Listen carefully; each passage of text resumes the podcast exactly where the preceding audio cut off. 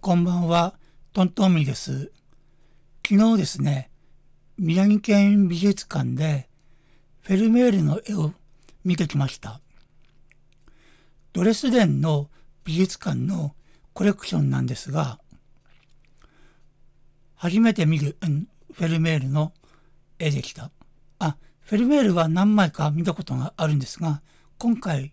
この絵を見るのが初めてということです。で、この絵、あのー、今まで見た絵と違って、何がすごいかっていうと、もともと絵の一部が広く塗られていたんですね。最初は、もともとは、フェルメール自身がそこを広く塗ったと思われていたんですが、近年の研究によって、そこの部分は後年になって別の人物が塗りつぶしてしまったということが判明しました。これも今日あの美術館に行って知ったんですが、もともとの絵に使われた絵の具と塗りつぶしたところで使われた絵の具が40年ほど時代が異なるそうです。なので、フェルメール自身が塗りつぶしたというよりは、全くの誰か別の人が塗りつぶしたということになっています。X 線などで調査したところ、もともとの絵というものは大まかに判明したようです。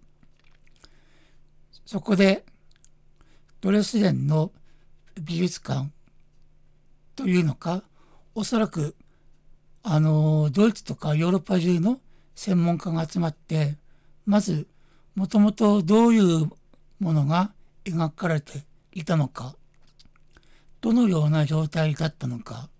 そしてどのようにしたらそれを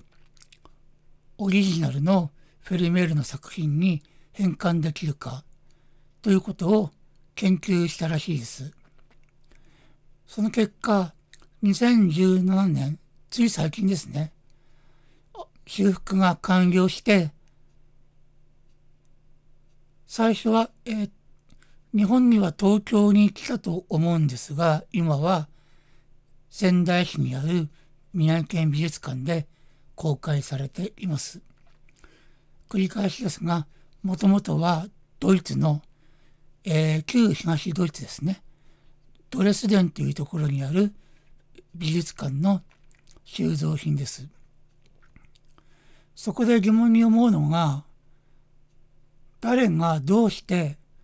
わざわざフェルメールという有名な作家の絵を塗りつぶしたかということになります。これは答えが2段階ありまして、そもそもフェルメールというのは生前はそれほど有名な画家ではありませんでした。後世になって途端に人気が高まり、これも有名な話ですが、第二次世界大戦中にはドイツのヒトラーが絵画芸術というフェルメールの最高傑作を手に入れようとした手に入れたどっちだったかな？そういう逸話が残っています。どっちだったかなというのは、実は、フェルメールの贋作というのが当時ありまして、それが本当に贋作なのかどうか、裁判が行われた、それほどの優れた贋作が当時あったということを記憶しているからです。ここで言いたか言いたかったのは、フェルメールが活躍していた頃には、フェルメールはまだそれほど価値が認められていなくて、絵を販売するにしても高い値段では取引はされていなかったということです。当時、オランダの画家で有名な人といえばレンブラントがいます。当時のオランダの画家たちの画風というものは割と似通っていましてあくまでも推測の域らしいのですがある人がフェルメールの絵をレンブラントの絵ということで騙して高く販売しようとしたと。でその時に普段レンブラントが描かないようなモチーフ実はフェルメールのオリジナルにはキューピッドが描かれていたんですがそのキューピッドをあえて塗りつぶしてしまったそういう説があるそうです。でその後になって塗りつぶされたキューピッドというものを科学的に検証して修復作業をしたのが先ほど言いました2017年。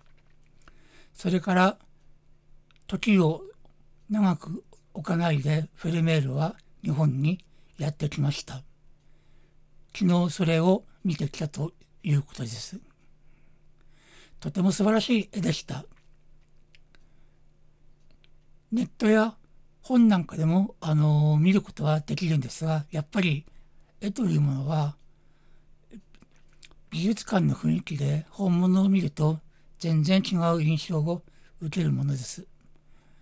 もし皆さんも機会があったらフェルメールに限らずいろんな絵をご覧になってみたらよろしいでしょうか。最近の美術館はミュージアムショップやミュージアムカフェというのがすごく充実していてそれそれだけでも楽しめるところが多いと聞いています。ではトントンミンでした。